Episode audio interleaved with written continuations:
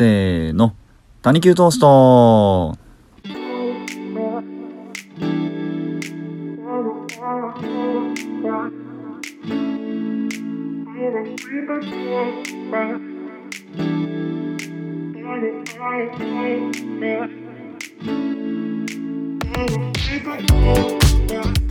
はい、えー、というわけで、谷球トーストやってまいりました。私、塚さんです。えー、谷球トーストは、大阪の谷町9丁目っていうところらへんで、えーまあ、ちょっとご飯なんかを食べながら雑談してるぐらいの軽いタッチでいつもお話ししております。で、えー、お聞きいただいている方は、まあ、隣のテーブルからこういう雑談が聞こえてきたぐらいのカジュアルな感じで作業したり、家事したり、いろんなことしたりしながら、そっとね、えー、聞いといていただけたら嬉しいと思います。で、えー、これ冒頭から今日は一人で喋ってると思いきや今日はゲストの方をお呼びしておりまして、えー、早速なんですが紹介させてもらいたいと思います。以前も谷球トーストご出演いただいてるサッピーとかの、えー、ミュージックビデオ撮影とかで活躍されているというんでしょうか。あの、まあ、僕はそのサッピーのつながりで、えー、知り合うことになりました、えー、中川監督です。よろしくお願いします。よろしくお願いします。中川と申します。よろしくお願いします。あの、まあ、サッピーというバンドとかのミュージックビデオとか作ってまして、まあ、それで数奇な縁がありまして、塚さんとは、ね、あの、はい、まあ、たまにライブハウスでご一緒させていただくというような、あの、ご関係にあるんですけども あの、まあ、先ほどご活躍とおっしゃってましたけども、まあ、あの、対してプロで監督とかしてるわけではないので、サラリーマンしながらたまにあの映像を作るような趣味ビデオマンみたいな形なんですけども、よろしくお願いします。よろしくお願いします。でそのミュージックビデオの撮影に僕が遊びに行かしてもうた時に、えー、監督をしてはったっていう感じですよね。逆ですね。実実を言うとあの遊びに来られるから監督をしてたっていうのも実はありましてあそうなんやいやまあもともと監督えっと、まあ、あれはサッピーというバンドがあのクラウドファウンディングでアルバム全部で数曲8曲ぐらいかな。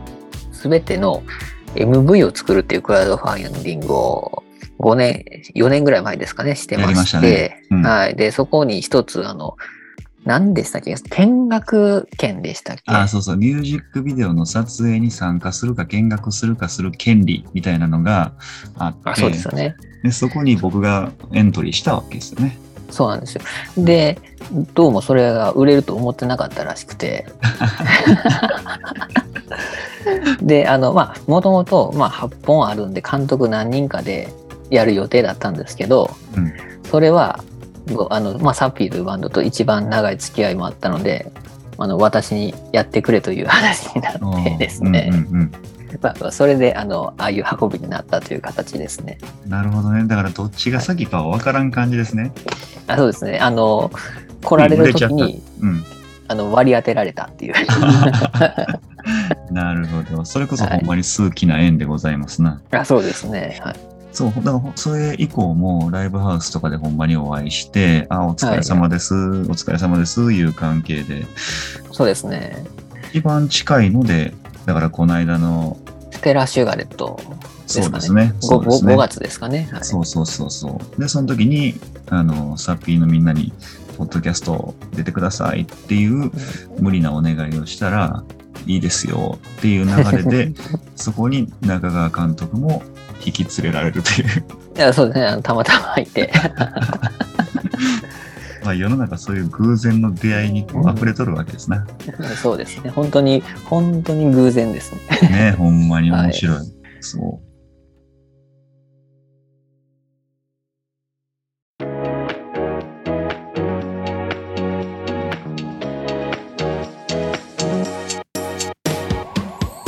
で、だから、結局僕、中川監督の詳しくは知らないんですけど、はいはい。サッピーさんとはどれぐらいのお付き合いなんですか？今、長い付き合いみたいな感じでしたけど。あの、まあ、バンドをずっとやってる樽本君っていう、まあ、リーダーのことは、中学校から一緒なので、それはほんまに長いやつそれはほんまに長いやつで、あの なので、えっと、彼が高校の時と、まあ、中高大と一緒でっていう感じで、まあ、高校の時、彼もずっとバンドとかやってた時に、うんうんうん。私は高校の時は映画部っていうのに入ってて。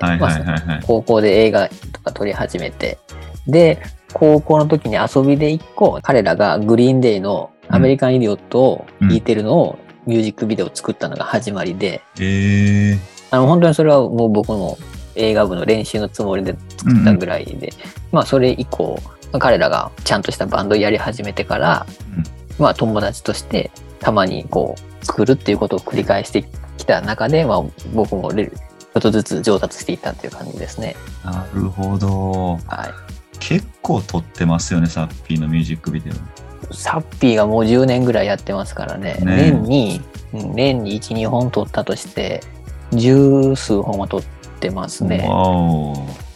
僕あれ好きなんですよ、あの、ゲットバックのミュージックビデオ。ゲットバックは違うんですよ。これ買ったやわ。あの、サッピーのは多分半分ぐらいが僕で、もう半分が違う人。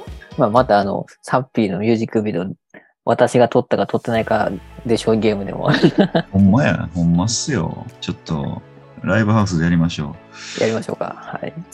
今度サッピーのライブ10月23 20、ぐらいかな。それね、僕行けないんですよ。ああ、そうなんですか。で配信で見ようと思います。確かビジョンよく配信やってますもんね。うん。なんか聞いたところによるとアーカイブもああ、1週そうなんです、ね。一週間ぐらいはあるって言ってたんで、ちょっともう配信で見させてもらおうかなと。うんうん。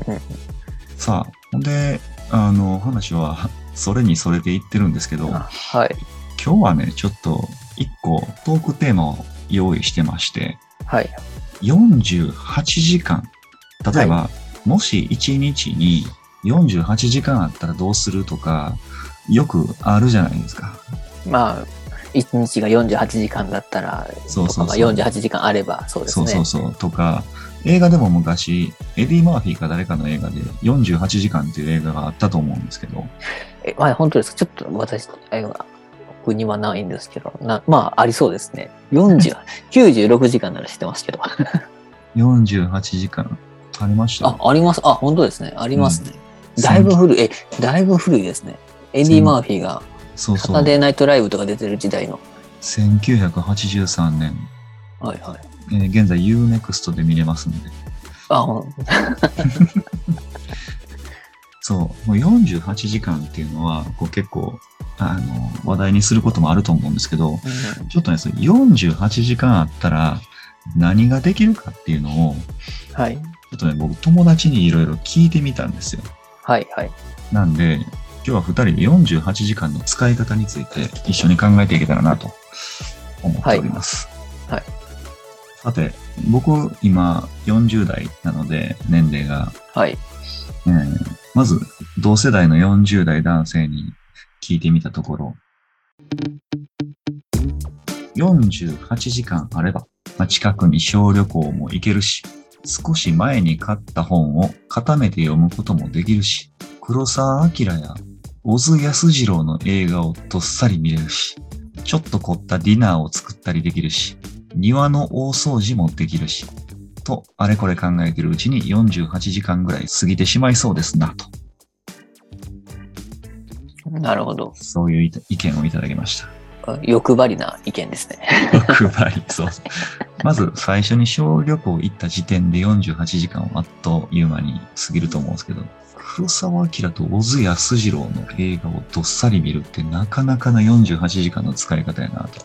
ノンストップで見ればほぼ全部見れますよね、多分。ね、うん。はい。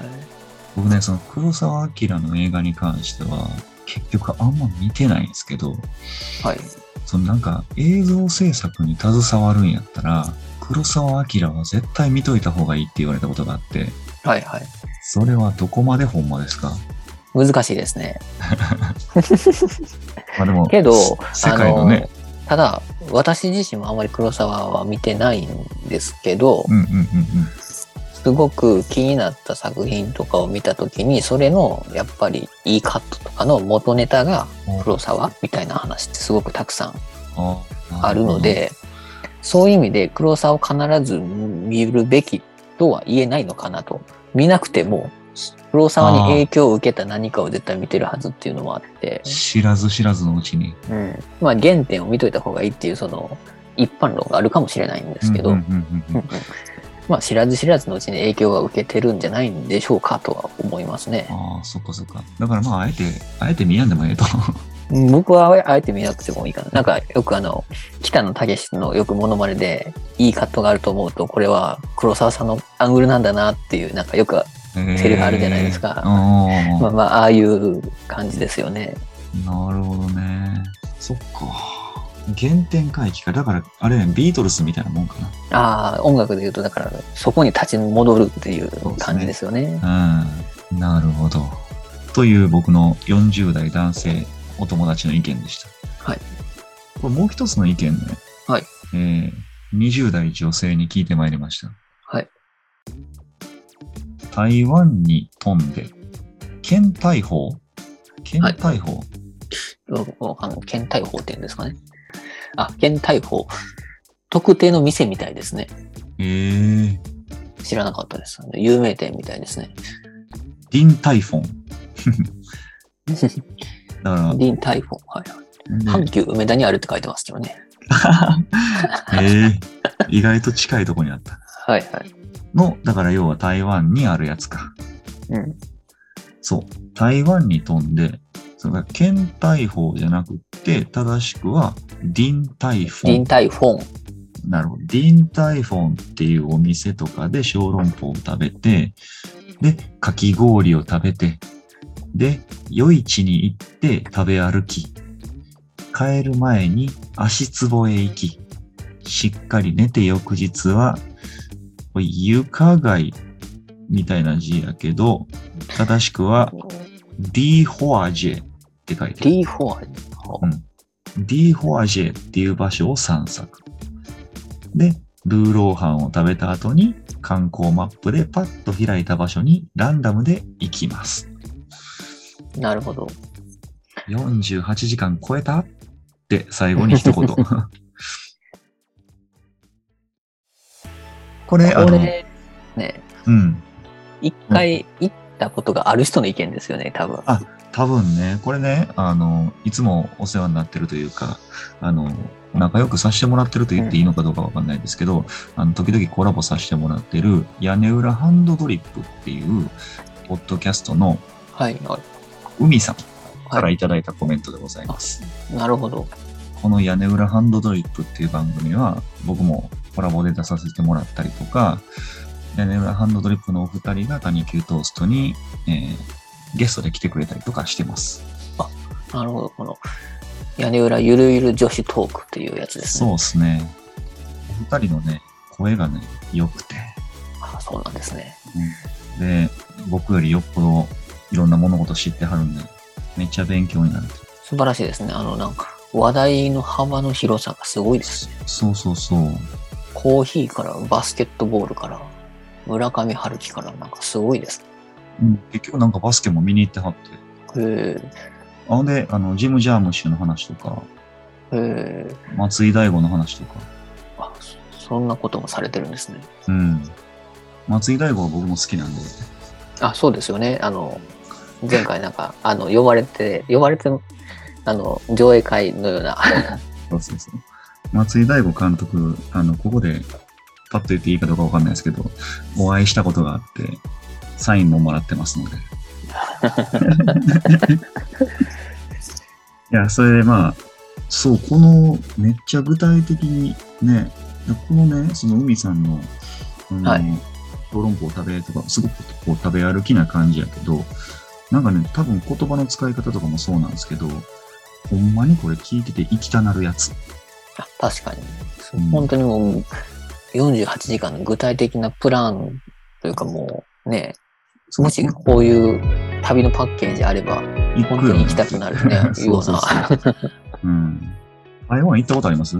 ないんですよ、台湾。うん、僕もなくて。韓国とアジアで言えばタイは行ったことあるけど、台湾はないよね。なんか、よくみんな行かれたりしてますけどね、かんうん。簡単に行けるって言って。そうそう。女性の方が多いんかなそうですね、女性韓国とか台湾とかよく行かれますよね。そうそう女性が行ってるイメージがある。はい。ちょっとこう、行きたくなるような48時間のプレゼンでした。それもプレゼンですよね。これプレゼンよね。でねもう一人、あの、30代男性の、まあ、僕の後輩なんですけど、はい。えー48時間どう使うって聞いたら、48時間で普通とは違うホロホロの角煮を作れますっていう。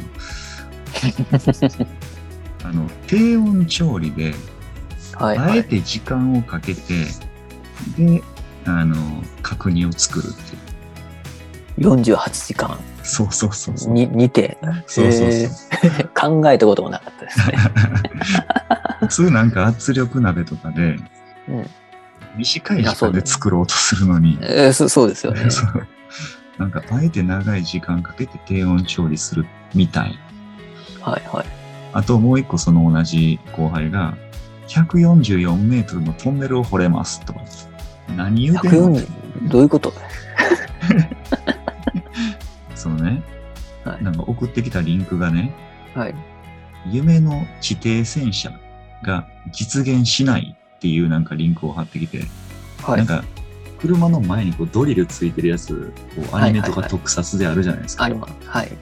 あれが実現しないっていうなんかホームページのリンクを送ってきて、結局何が言いたかったかっていうと、はいあ。の、ドリルで地底を掘り進むには、もう、トンネルとか掘るあのシールドマシンしか無理はいはいっていう結論を出してきて、シールドマシンってやつが、1時間に3メートルずつ掘れるから、48時間あったら、144メートル掘れますっていうことが言いたかったみたい。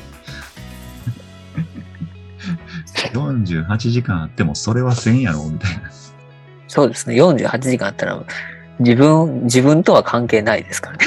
そうそうそう。ちょっと、あの、違う角度から48時間あったら確認を作る、48時間あったら144メートルのトンネルを掘るっていう。あの、ロマンみたいな話ですね。そうかもしれない。ロマンチストなのかもしれない。だってだあの、そうですよね。光の速さで48時間あったらどこまで行けるとか、そんな話ですよね。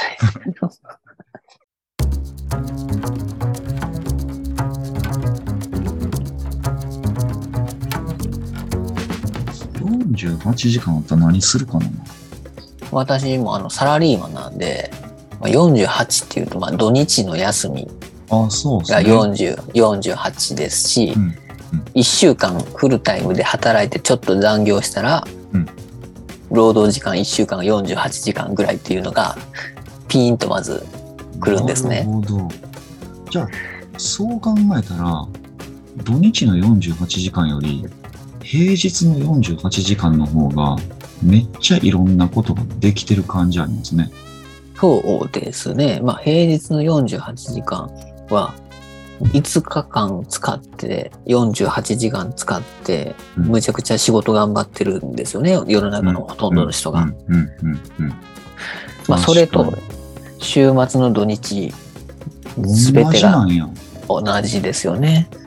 えー、なんか、えまあ、寝る時間抜いての話ですけどね。なんか複雑な気分。そんなに土日休んでるんや。なんかあれみたい、あの、錯覚みたいに、このなんか矢印、矢印二つあって、どっちの棒の方が長いですか、あ、長いですよ。あ、確かに確かに。なので、ね、うん。何も無意識にぼーっと平日生きてたら、うん。5日間と休日の2日間のその、比率っていうんですかね。うん。うん。も、も、もったいなさが全然違いますよね。ほんまっすね。結構できるな、48時間。そうなんですよ。48時間あれば1週間分の仕事うん。できないとおかしいんですよね。いや、まあ、寝なあかんけど、寝なあかんことをね、あの、無視してますけど無。視し、無視したらね。はい。まあでも多少寝やんでもまあいけるか。一回徹夜して、もう一回徹夜しかければギリ48時間ですよね。24時間はね、多分誰でもね。できるできる。できますけどね、48はなかなか難しいです。うん、そうですね。うん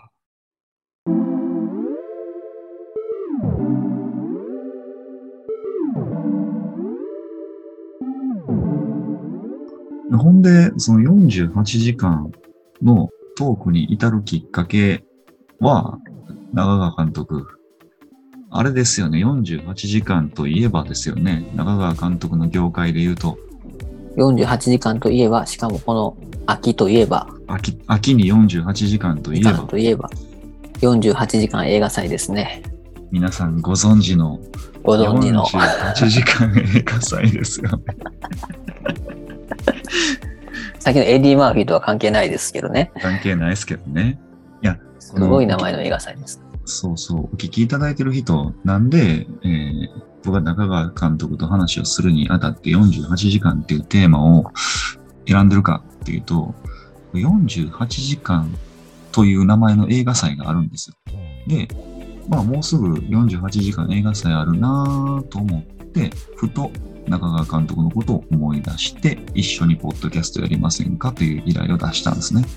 ちょっとその48時間映画祭について、その僕らも含めてリスナーの人にも教えてもらっていいですか？そうですね。ちょっと、まあ、思いっきりウィキペディアを読ませてもらうんですけども、うんうん。48時間映画祭は、えージャンルを抽選で決定、お題のキャラクター、職業、属性、小道具、セリフを取り入れ、48時間以内に短編映画を完成させるというショートフィルムコンペティションです。お題は選ばれるわけですか？えっとですね、ここについては、ルールっていうのがね、し厳密にありまして、うん。まずこの48時間映画祭っていうのが、まあ私も実は今年初めて参加なので、ちょっと偉いことは言えないんですけども、あの、まあ、ウィキペディアには2001年にアメリカでうん。スタートをして、まあ今年でだいたい20年ぐらい、日本では2011年から開催されてるようでして、うんうんうんで、あの、世界中でこれ開催されてる映画祭でして、はい。で、同じタイミングじゃないんですよね。あの、毎週やってるみたいでして、毎週どこか、えー毎週どこかの都市でやってるみたいなんですよ。毎週は言い過ぎかもしれない。やってない週が1、一回ぐらいあるかもしれないんですけど、もえ？う、あの、世界中でやってる。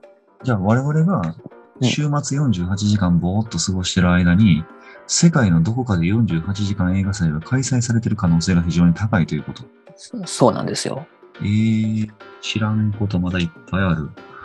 それであの、日本では、東京と大阪でやってて、東京は6月にあってんですね。この秋は大阪で。そうなんですね。うんで、まあ、わね、私はちょっと数年前から興味はあったんですけど、ちょっと今年、うんあの、学生時代の友人とか、まあまあ、ちょっと知り合いとか集めて参加することになったという形ですね。すごい。すごいっすよね。これ参加するっていうのがすごいな。まあ、結構さ参加することに意義がある系イベントではあるとは思うんですけどもね。これでも完成せえへんかったらどうするんですか？今日ね、大体完成するらしいんですよ。え、すごい。というのも、やっぱり参加する人のほとんどがプロみたいなんですよね。なんか見てると、まあ大体多いのがですね、あの、映像系を学んでる学生、うん。あの、専門とか、まあ大学とかうん。の映像を学んでる人とか、プロダクション、映像制作プロダクション。だから普段は映画とか作ってなくて、うんうん。まあテレビ番組だったり、なんか企業のビデオだったりとか、まあいろんな映像に関わってる人らが参加したり、ねうんあとはまあ劇団やってる人たちが参加したりみたいな形で、まあ、ほとんどセミプロみたいな人が参加してるようなものみたいで、完全な素人はやっぱり参加はしてないみたいなんですね。そっか。なので、あの、どちらかというと私はだいぶ素人な方になりますね、この参加者の中では。チャレンジですね。そうなんです、チャレンジですね。でもこれでもし評価されたりすると、またいろいろ違ってくるかもしれないですもんね。なんかそれこそオファーが来るとか。なんかね、やっぱりそういう側面っていう、まあ、えっ、と、オファーというよりも、まあ、そういう同業者とか、俳優の人とかと、プロダクションの人との、こう、交流はいはいはい。みたいな側面もあるみたいで、まあ、これをきっかけにオファーみたいなのは、そこまではやっぱりないみたいではあるんですね。ただ、一応これ、その世界規模でやっていて、うんうん世界中からのベスト15がカンヌ映画祭で上映されるっていううわ、すごい。やつなんですよ。で、日本からもたまにこうカンヌに招待されてるみたいでして、ほどね。これ48時間で撮影、ええっ、と、脚本とか撮影とか編集とか全部するわけですよね。そうなんです。で、この仕上がった作品の長さっていうのは規定があるんですか？えっとですね、最長7分ですね。うんうんうんうん確か4分から7分。瞬発力あるな。そうなんですよ。で、先ほどおっしゃってたそのルールの話なんですけど、お題っていうのが、えっと、キャラクターの職業とか属性と、いわゆるもう、こういう感じの人を登場させてくださいっていう職業とかまで決まったのが一つお題で、全員に共通で課されるんですよ。その大会ごとに。まあだから今回だと、この大阪大会のお題キャラクターはこれですっていうのが、あ、じゃあ、その同じお題で全員が取り始める。そうなんですよ。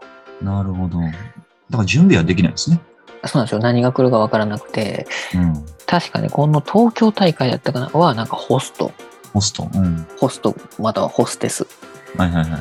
とか、なんかね、結構その、職業ものとか、なんていうんですかね、ちょっとうん珍しい系の職業とかがうんうん割り当てられることが多いですね。うんそれはその、例えばロケ場所とか、スタジオとか、そういうのは自分で探さないといけないんですか？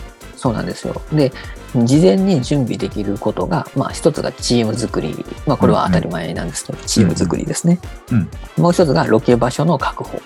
じゃあ、ロケ場所をどのお題かわからんけど、とりあえず確保しといて、そうですね。ただそのキャラに合わせて、いろいろ柔軟に対応する。うんうん、そうですね。で、あと2つお題があってですね、ほいあの、小道具、うんな何か、まあこれもそんなに珍しいものは選ばれないんですけど、小道具を登場させないといけないっていうのが一つですねうん。うんうんうんあともう一つがセリフですね。え、セリフまで決められるんですよ。やば。え、そんなんもう、あれやん、ラップじゃないですか。お題3つ出しての、あれ、あのあそうです、聖徳太子ラップみたいな。う わすごい。でもそれを全部みんな入れて、ほぼほぼ完成するんですね。で、一番の問題がですね、うんジャンルなんですよ。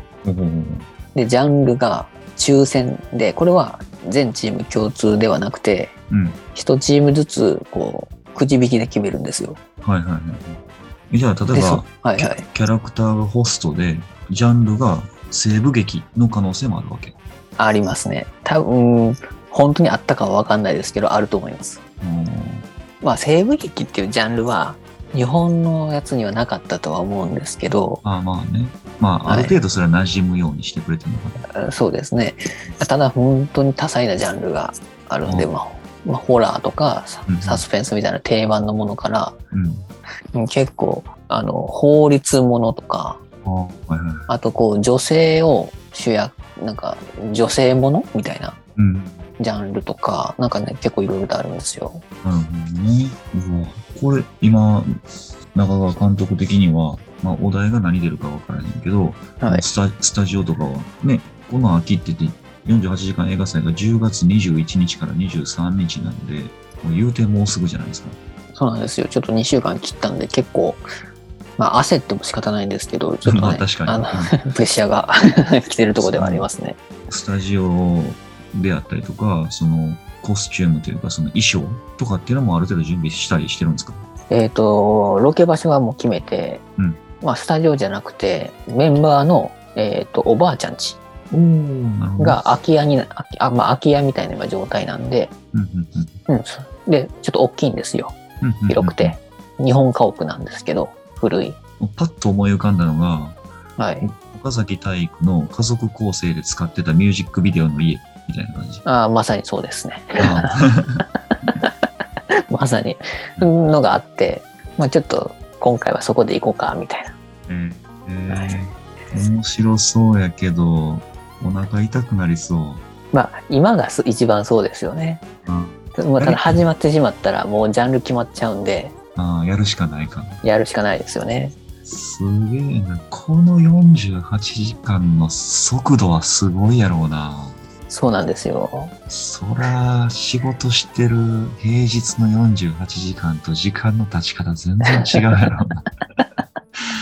そうですね。で、ちょっとね、どうすればいいんかもわかんないんでうん、ちょっとあの、知り合いあの、まあ、今回参加するメンバーの知り合いがうん、東京大会に参加されてたらしいんで、ちょっとリサーチをして、どういう作戦でみんな行ってんねやっていうのは聞いたんですけど、うんまあ、お題発表されたら、金曜日の晩、うん夕方にそういうキックオフイベントがあるんですけど、はい。まあ、その後、脚本担当が、まず徹夜で脚本を仕上げると。おお。で、翌一日は撮影。うんうん。で、その日の夜から編集と。編集係が今度徹夜するんで。そうです。リリレー徹夜というふうに聞きました。確かにまあ、一人が48時間、それは監督は48時間でも起きとかなあかんかな？えっとですね、それでわ私の方のチームで立てた作戦が、うん監督はとりあえずあの金曜日の夜は寝ます。あ脚本の時は？はい。うんうんうん。あのまあ脚本の前の打ち合わせはして、はいはいはい。でそこからもう脚本書いてもらってる間は寝て、うんで翌朝から撮影は撮影します。します。で、その後、一旦編集担当に引き渡します。はいはいはい。で、翌朝からまた頑張。りますと。はい仮眠を取った後、その荒編集から細かく見ていくっていうことですかね。そうなんですよただ、編集する人も撮影にやっぱり来るんで、それはまあね、うん。ね、見とくっていうのもあるんで、ねね、脚本もその、その日できた脚本なんで、条件がいい分なんで、多うん分その日はリレー徹夜になると思います。ああ、確かに。なのでね、一応編集できる人間を4人ぐらい用意して、なるほどね。同じとこに泊まり込んでやるっていう今作戦にしてますね。そっか。でも、脚本書いた後にカット割り決める時間とかあります？もう取っていく感じ？ないんですよ。そこなんですよ。ない、ないっすよね。あの、そこなんですよ。そこが一番難しいと言いつつ、醍醐味ですよね、多分。ああ、そっかそっか。うわすげえな。どうしてるんかなってわかんないですけどね。それか、ねまあ、プロのとこだと、脚本書く人とコンテ書く人がもう一緒にこうバーってこうやってるかもしれないんですあ。確かにその脚本見ながらもうコンテ書き始めてるってことか。まあ、プロのとこだとうんかもしれないですね。チームの人数の規定ってあるんですか？ないんですよ。フリーですね。ああ、そっか。で、なんか平均15人ぐらいらしくて、うん。で、まあ私のとこがちょうど15人ぐらいではあるんですけど、うんもっと多いとこもあれば、本当に少人数のとこもあるみたいですね。うん。あの、今、48時間映画祭大阪の公式ツイッターが各チーム紹介みたいなのをおしてしていっててですね、はいはいそこにあの人数と平均年齢が書かれてます。ええそれもまあ一つの情報だね。で、こんな人たちが参加するんだっていうのが多いですね。うん、大大学の学部の同期なんかはいはいはいありますね。いいな、面白そうだな。面白そうと大変そうが共存しててちょっと何とも言えないですけどね。いやー、でもね、これまあ放送的にはこう、前回のエピソードになるんですけど、はい。前回のエピソードで岡本太郎の話をしていて、はいはい。で、岡本太郎も、こう、とにかく命のエネルギーに溢れた人なので、はい。マイナスに飛び込んでいくんですよ。はいはい。だから危険な方とか大変な方にとにかく飛び込んでいく。その勝ったとか負けたとかじゃなくって、その勝とうとするとなんかこう綺麗に収まっちゃって面白くなくなるから、うんそういうこう大変な方、難しい方向、命が揺り動かされるようなところに飛び込んだ時に芸術が爆発する。おーなるほど。その48時間映画祭みたいに、こう、極限まで追い詰めたら、ひょっとしたらめっちゃいいもんができるかもしれへんなっていう予感はありますよね。実を言うと私もこれ48時間映画祭決めたそもそもの理由が、うん。ついちょうど1年ぐらい前ですかね。その高校の時とかに映画を一緒に撮ってた仲間とかとちょっと集まった時に、うん。まあ、普通にちょっと飲んだりしたぐらいなんですけどうん、また映画撮りたいなみたいな話をしたうん、うん、時に、ちょっと撮らないかっていうふうに言われたんですけど、うんなんとなく撮りたいっていう思いがありつつ楽しいのでただうんうん撮りたい作品はないんですよ。ああ、なるほど。あのなんかそんなこのサラリーマンまあ私も含めて全員サラリーマンなんで、無理してまでやりたいことってそんなになくてうん、うん、うーんだからなんかそんなにエネルギーを出せないなっていうのがあったんですうん。ねなる。ほどね。なんかこんなんが撮りたいんだみたいな学生じゃないし。けどなんかやっぱそういうのやりたいなってなった時に、うんこの48時間映画祭という強制的に48時間で撮らないといけない状況に追い込むことでできるかな拘ね、拘束されてる。うん。こうある種のこうルール上に置かれる中で仕方まあある意味仕方なく撮る。ぐらいにしないと楽しんでなんかできないんじゃないかなっていうところですよね。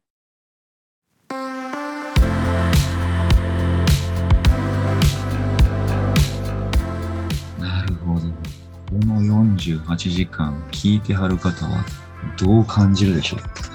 いや、でもね、これ聞いてはる方の大半は、いやいや、台湾行きますって言ってると思う。間違いないです。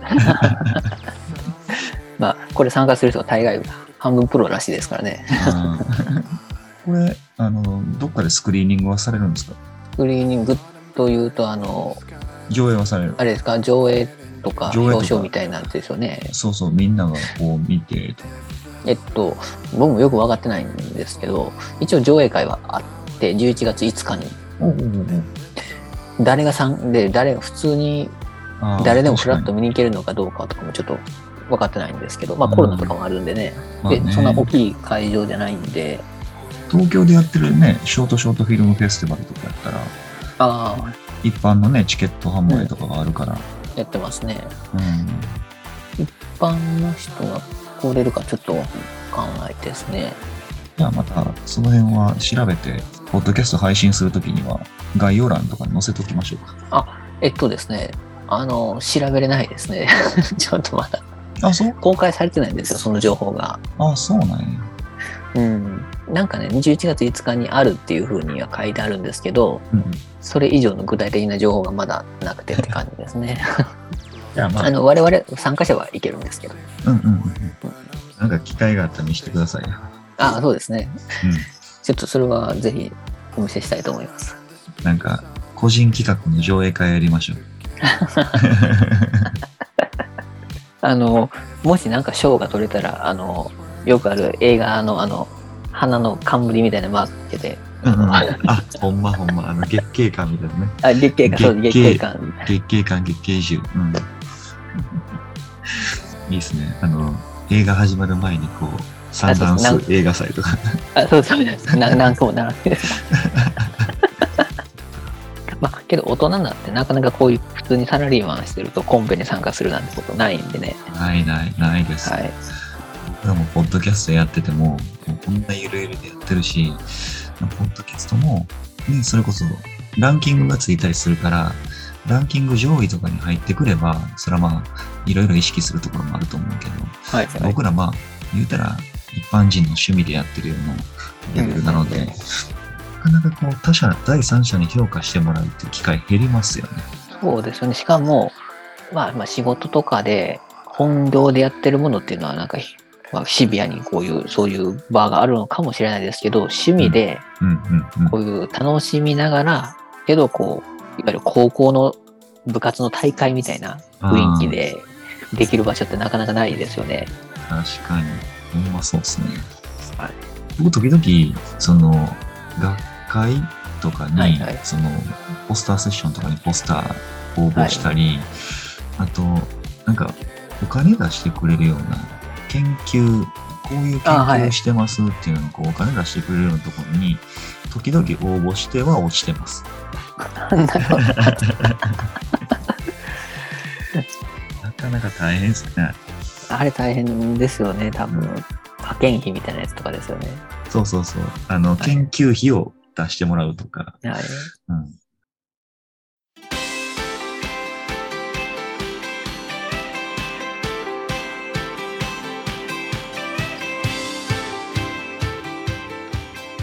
さあ、ここまでその48時間映画祭のことについて話してきたんですけど、他にもその一般の人が参加できるような、その映像関係のコンクールってなんかあります？難しい。い一般のってつくとないですよね、なかなか。なかなかないですよね。あると思う。えっと、TikTok とかうんうんうんうん。YouTube とかで、そのいわゆるこう編集を伴わない、はいはいはいはい。何か面白いものを動画に収めてみたいなのは世の中にたくさんあると思うんですけど、うん映像制作っていうジャンルで言うとないですよねやっぱり。ないんか。あのまあ、ちゃんとしたいわゆる、まあ、短編でもいいですショート先ほどおっしゃってたショートショートの映画祭とか、まあ、そういう映画祭はねぱいあるんですけど地方とかで特にまあそれもセミプロみたいな 人じゃないとなかなかそうですね。ですよね。学生の頃は結構素人でも許されるところがありますよね。あそうですよね。うん。だから学生のうちに、これ聞いてはる方で、学生やったら、友達同士でどんどん作ってみて、うん、で、学生が出せる映画祭とかにどんどん出したらいいんかな。そうですよね。まあ私が学生の時からもう YouTube とかうんあって、動画作って公開してみんなに見てもらうっていうことは当たり前になってたんですけどやっぱりそれとは別でコンペみたいなものっていうのはむちゃくちゃ楽しいと思うんでうん。なんかねぜひそういう機会があればそうですね。ね、この間、これ学生対象ですけど、うん、あの、ドコモとあ藤井風ですか？藤井風のやつ、そうそうそう。はいはいはあんなんええなと思って、だいいいですよねあれ。あれすごくいいですよね、えっ、と、な、何の話をしているかっていうと、えー藤井風の未発表曲のミュージックビデオを作るスタッフを募集みたいな。で、えー中学生、高校生、大学生ぐらいだったかな？参加はいはい。の対象が。あそうですね、うん。だから中学生でも参加できる。その代わり、企画書を送らないといけないんですね。そうですね。まあ逆に言うとアイデアだけでいけるっていう。そうそうそうそう。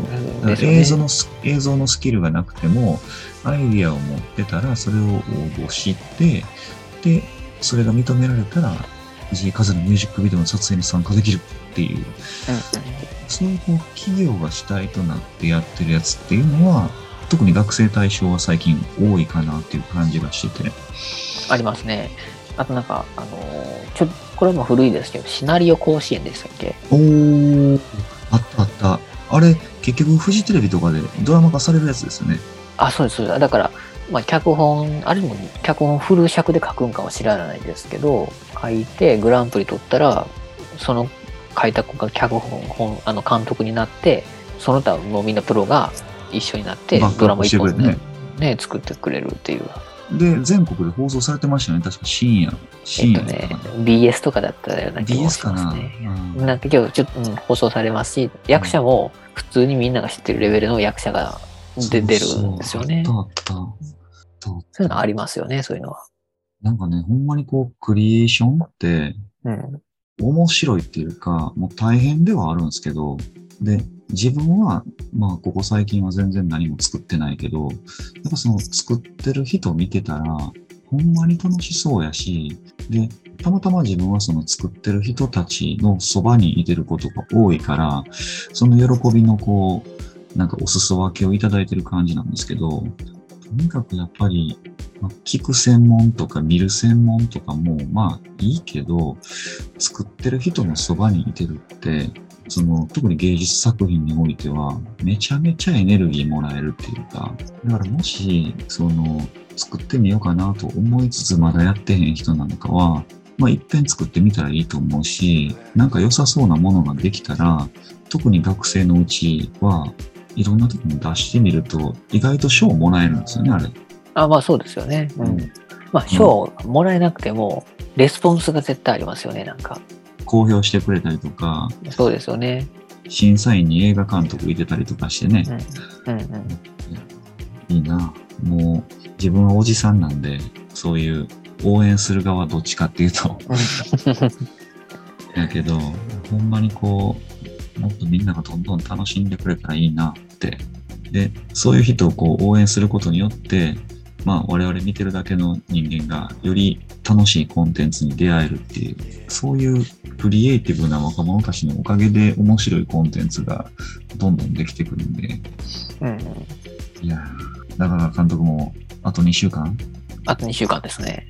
で、過酷な48時間の戦いが待ってると思うんで、いや、本当に過酷ですね。まあ、私が監督なんで一番過酷なんですけど、本当に。いやいい作品ができるのを楽しみにしています。はい。あの、まあ、頑張りますと言ってたら、その何も準備はできないんですけど、まっすよね、こればっかりは。その48時間にす、あと全てを注ぐだけ？そうです、そうです。あとはこう、まあ、私がキックオフイベントに行って、ジャンルのくじ引きをするんですけど、もうそこに全集中ですね。変なのを引かないように、本当に。ほんまや、あの、甲子園の大阪桐蔭とだけは当たりたくないみたいな。あーそうそうそうそんなのに。いやー、面白い。いやー、今日はほんまおもろい話聞かせてもらいました。あいえいえ、読んでいただいてありがとうございます。あの大した話できないですけど。いやいや、まあ、少なくとも僕はリスナー視点でめっちゃ楽しかったです。そもそも話すの久しぶりですもんね。5月ぶりですもんね。そうですよね。本当にまさにそうですね。またまた定期的に遊びに来てください。結果報告も。あそうです。まあ、結果報告はちょっと、あの、お待ちしてください。そう、だから、えー皆さん、えーこれを聞いてはる方、皆さんの48時間はどんな48時間でしょうか？働きっぱなしの平日の48時間なのか、あるいはゆっくりどっかに旅行行く48時間なのか、はたまたリレーオールナイトの48時間クリエイティブなのか？なんか、えー僕らツイッターもやってますんで、あとメールも谷急トーストアットマーク gmail.com でやっておりますので、えーハッシュタグ谷急トーストでつぶやいていただくか、えーメールなんかで皆さんの48時間を教えてもらえたらと思います。では、えー結論のあるようなないようなお話でしたが、えー皆さん、中川監督のこれから一緒に応援してください。頑張ります。今日はお越しいただきありがとうございました。呼んでいただいてありがとうございます。また今後ともよろしくお願いします。よろしくお願いします。じゃあ、これでおしまい。ありがとうございます。ありがとうございます。